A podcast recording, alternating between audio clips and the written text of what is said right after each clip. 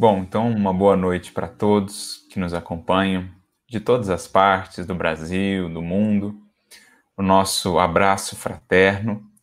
Nós gostaríamos também de agradecer ao convite que nos foi feito pelo Centro Espírita Leão Denis, aí do Rio de Janeiro, na pessoa do querido amigo Lawson. Nós agradecemos a, a essa oportunidade de aqui estarmos na condição de um irmão, para que possamos partilhar das luzes infinitamente consoladoras e impulsionadoras para a nossa evolução, as luzes do Consolador prometido. Que Jesus, o Divino Mestre, portanto, possa abençoar e inspirar as nossas reflexões nesta noite. Vi, deitadas em suas mortalhas de pedra ou de areia, as cidades famosas da antiguidade. Cartago, as cidades gregas, Roma, as cidades longínquas do Oriente, outrora formigueiros humanos, hoje banhadas pelo calcinante sol do Oriente. É assim que Leon Denis inicia, com uma magnífica introdução, uma de suas obras magnas, Depois da Morte, em que ele nos convidará a refletirmos sobre essa que é uma das questões magnas da vida, o refletir sobre a morte. O filosofar estará aí justamente embasado, terá alguns de seus fundamentos principais justamente nessa reflexão sobre o que nos espera além. Há um sentido maior, o que é viver, o que será o morrer. Então é nessa obra que Leon Denis nos convida a entrever o que está para além desses véus.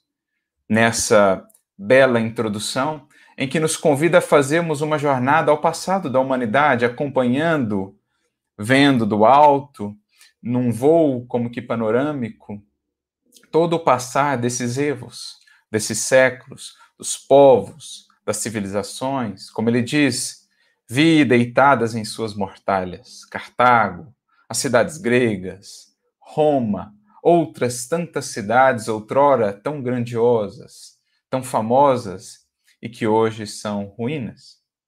Evoquei, prossegue ele, as multidões que ali viveram, que ali lutaram, que ali se agitaram, e vi-as passar, desfilar diante de mim, diante do meu pensamento, com as suas paixões, com as suas lutas, com seus ódios, com seus amores, com as suas ambições, com seus triunfos, com seus reveses. Vi passar tiranos, vi passar soberanos, vi passar heróis que foram celebrados pelos fastos da história, mas que no futuro serão esquecidos. E diante desse quadro vigoroso, portentoso, eis que surge para Denis e para todos nós, ao fazermos esse relance pelo passado, surge para todos nós essas questões fundamentais. Por que todas essas gerações a se sucederem, como as camadas da areia incessantemente trazidas pelas ondas do mar? Por que tantas lutas, tantos trabalhos, tantos sofrimentos, se tudo se finda no sepulcro? Existiria alguma razão de ser? Faria sentido tamanha dimensão de de movimento, tantas histórias, tantos afetos, tantos laços, tantos caminhos, se o sepulcro é a grande finalidade? E ele prossegue dizendo: o tempo, né, os, os séculos, que são os minutos da eternidade, viram passar reinados, nações, e tudo ou nada, melhor dizendo, ficou de fé. Tudo foi devorado pela esfinge. O homem, portanto, para onde ele vai? Qual o seu destino? Termina no sepulcro, na morte? Ou o aguarda além alguma luz desconhecida? Talvez, dirá-nos Denis, convidando-nos a olhar para a natureza, já tenhamos aí alguma pista. Pois a natureza, sempre risonha, eterna, emoldura essas ruínas tristes do passado da humanidade com a vida, com as flores, com a natureza em sua exibição exuberante. como a nos dizer que nada morre, em verdade, tudo se transforma. Seria, portanto, apenas o homem destinado ao nada, ao ouvido absoluto? Essas impressões, esses questionamentos se tornam ainda mais pungentes, ainda mais impactantes quando estamos, por exemplo, diante dos entes que nos são caros e que partem, diante dos seus despojos, diante dos seus epitáfios. Nesse dia mesmo, né, nesses dias em que nos relembrávamos aí do dia dos finados, diante disso, essas perguntas como que assomam ainda mais fortes em nós. O que nos espera além?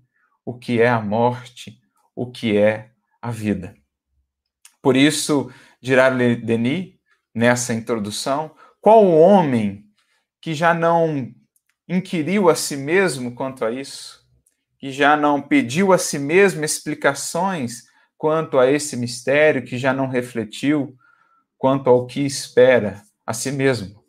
Porque nos convém saber se tudo termina no nada ou se algo nos espera além.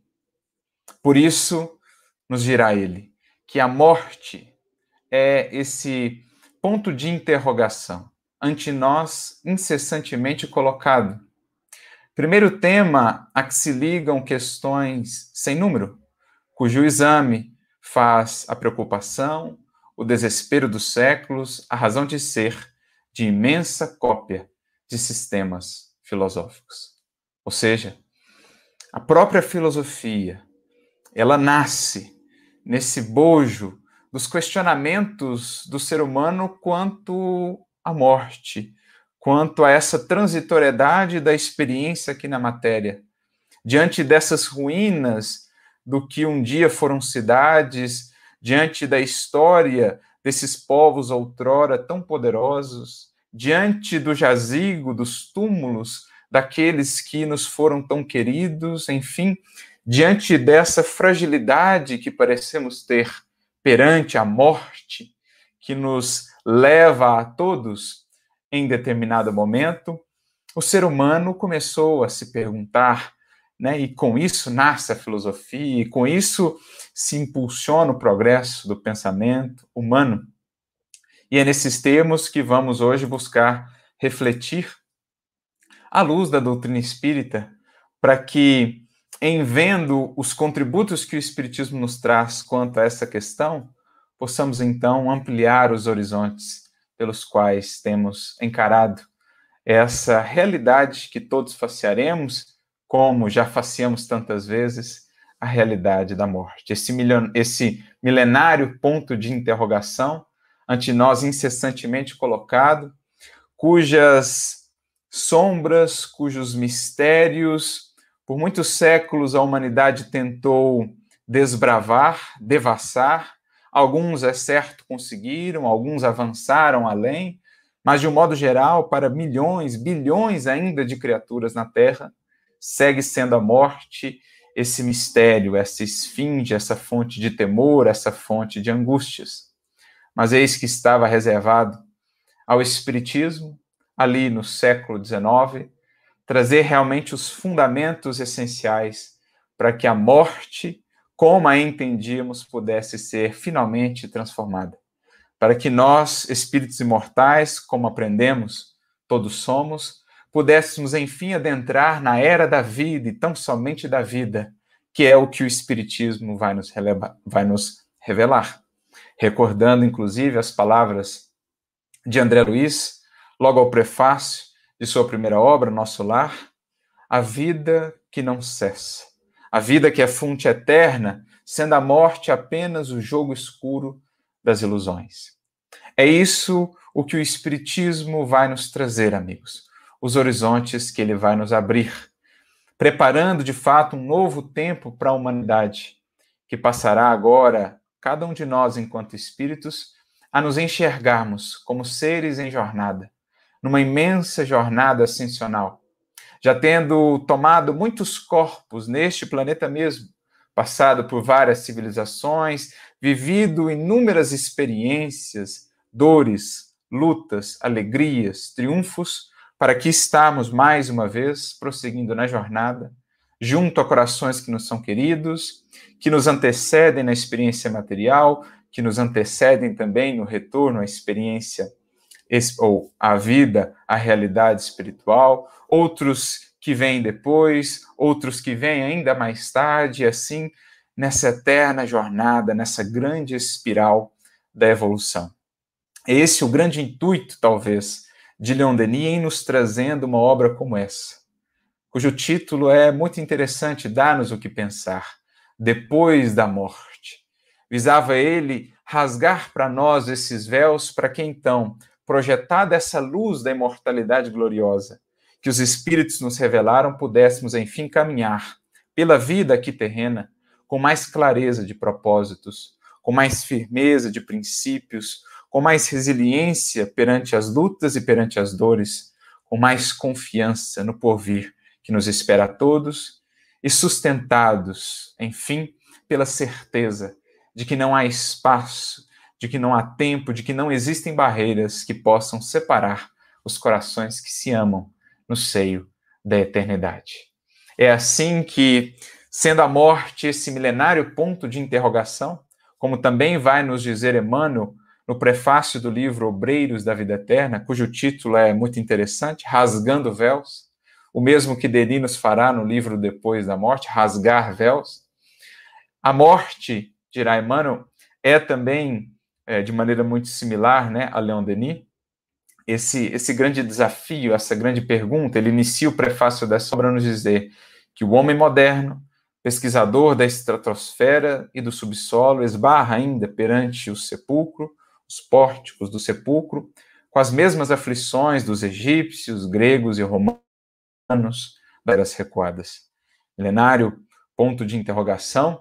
A morte segue torturando inteligências, ferindo sentimentos. Os séculos que varreram civilizações e refundiram povos ainda não foram capazes de alterar essa fisionomia misteriosa da sepultura. Não foram, é fato, para muitos corações ainda, mas desde o advento do Consolador, que sintetiza, digamos assim, revelações que estavam esparsas em outras tradições do passado, junto aos hindus, junto à tradição hinduísta, junto aos, aos brahmanes, junto aos egípcios, aos gregos, aos caldeus, enfim, como Leon Denis mesmo fará né, naquele estudo tão interessante da primeira parte do livro Depois da Morte, o Espiritismo vem então sintetizar todas essas informações, acrescentar outras mais, para então, enfim, poder equacionar esse milenário ponto de interrogação. Permitir-nos rasgar esses véus e adentrar para além dessa estreiteza dos sentidos físicos na infinitude, na magnificência do que nos espera além. Nesses outros reinos, nessas outras esferas onde a vida estua, onde a vida se expressa cada vez mais bela, cada vez mais gloriosa, na medida em que nos fazemos dignos de alçar voos mais altos. Na grande escada de ascensão, na grande escada de Jacó, para estarmos mais próximos do Criador e melhor compreendermos a perfeição de suas leis, melhor compreendermos a infinitude do amor e da misericórdia que nos amparam a todos nessa jornada.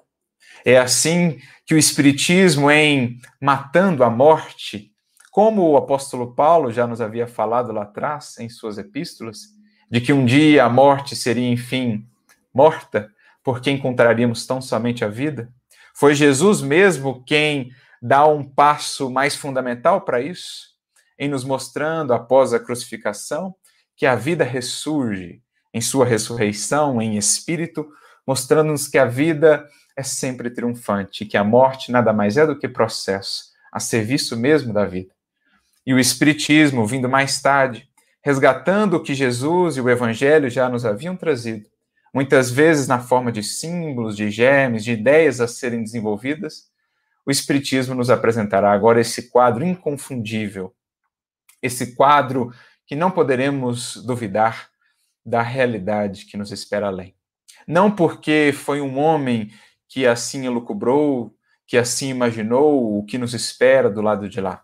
Não, foram as vozes mesmo dos imortais, daqueles que nos são caros, daqueles outros que nos são desconhecidos, mas que nos foram e que nos são instrutores que vieram nos falar da realidade de além, dessa vida imensa que não pode caber na estreiteza do tempo, na estreiteza de uma existência apenas. Essa vida que é dádiva a nós, oferecida pelo Criador no ato de nossa criação, e que não encontrará na eternidade afora jamais uma antítese.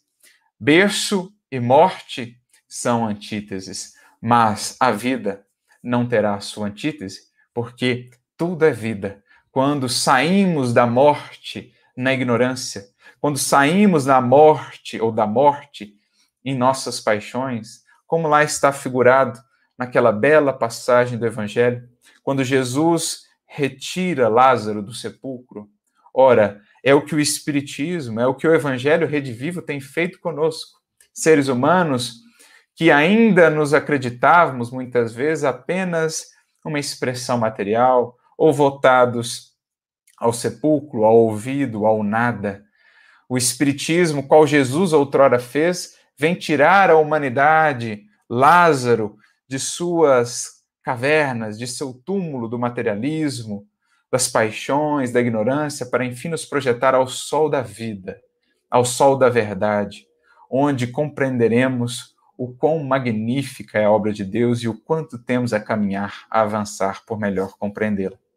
E vem, sobretudo, também a doutrina espírita trazer essa característica que assim foi predita pelo Mestre quando Nola prometeu, quando nos disse que enviaria um consolador, quando nos disse que enviaria o Paracleto, aquele que não só nos guiaria na verdade, nos tiraria desse sepulcro de ilusões, o sepulcro do materialismo, de nossa ignorância, de nossas paixões, mas que também nos consolaria, porque nos afirmaria a certeza dos reencontros.